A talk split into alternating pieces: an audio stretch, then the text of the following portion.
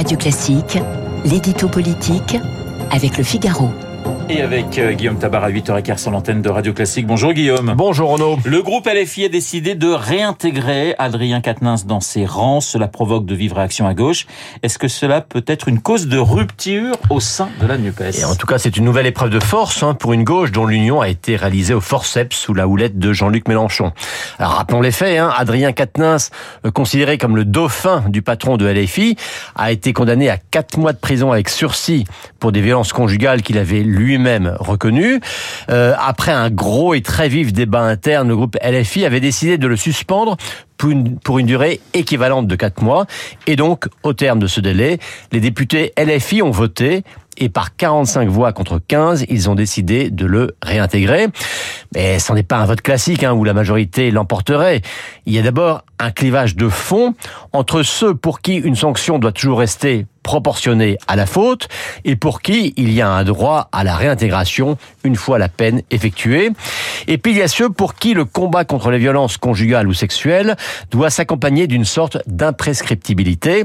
Et entre ces deux attitudes, il y a une incompatibilité qui pourrait effectivement conduire à l'éclatement de la NUPES en général et de LFI en particulier. Est-ce que cette fracture a à voir avec le débat plus global à gauche sur le leadership de Jean-Luc Mélenchon? Oui, hein, car on l'a dit, un Quatennens est un des très proches de Mélenchon, euh, que celui-ci l'a toujours défendu comme on défend un ami, et que beaucoup de ses militants, notamment les plus jeunes, ne l'ont pas compris, ou plutôt l'ont accusé de ne pas comprendre que les mentalités avaient changé sur ces questions. Il s'est alors produit une rupture profonde existentielle, on pourrait même dire, dans cette mouvance, ayant pourtant le culte du chef, comme si le mythe de l'infaillibilité mélanchoniste s'effondrait. Alors derrière cette affaire Quatennens, il y a aussi une fracture entre les fidèles, quoi qu'il en coûte, du candidat à la présidentielle, et ceux qui veulent déjà passer à l'après-Mélenchon. Et dans ce contexte, comment comprendre la stratégie de Fabien Roussel qui vient d'être reconduit à la tête du Parti communiste? Il bah, faut savoir qu'entre Roussel et Mélenchon, ça n'a jamais été le grand amour, et c'est même carrément aujourd'hui la guerre ouverte. Euh, le patron du Parti communiste s'est construit une image et même une popularité en prenant le contre-pied de la gauche euh, écolo-bobo, de la gauche wokiste, de la gauche qui mène les combats sociétaux LGBT mais oublie les combats sociaux des classes populaires.